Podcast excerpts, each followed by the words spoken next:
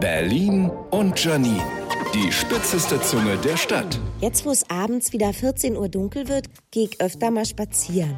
Sollten Sie jemanden sehen, der langsam vor Ihrem Fenster vorbeischlendert und versucht unauffällig reinzukicken, wundern Sie sich nicht, das bin ich, die versucht, Ihre Wohnungseinrichtung auszuspähen. Ich liebe es einfach zu gucken, wie andere wohnen. Vielleicht trage ich so ein Stasi-Gen in mir. Nur eben freundlich. Ich kenne mittlerweile die Wohnungen hier im Kiez so gut, dass mir Veränderungen sofort auffallen. Was angefangen hat als, ach guck, da ein Wandtattoo, das Arschgeweih der Wohnungseinrichtung, ist mittlerweile angelangt bei, ach guck, ein neues Buch im Regal. Regal. Lexikon der Heilsteine. Sie macht wohl jetzt eine Ausbildung zur Heilpraktikerin. Und können sich bei dieser Gelegenheit vielleicht mal die Besitzer von lila Glühbirnen bei mir melden, um mir zu erklären, warum ausgerechnet lila Licht so toll ist.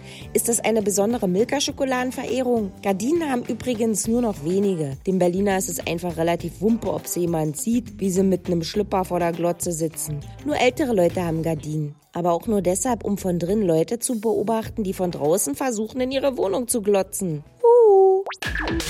Berlin und Janine, auch als Podcast auf rbb888.de.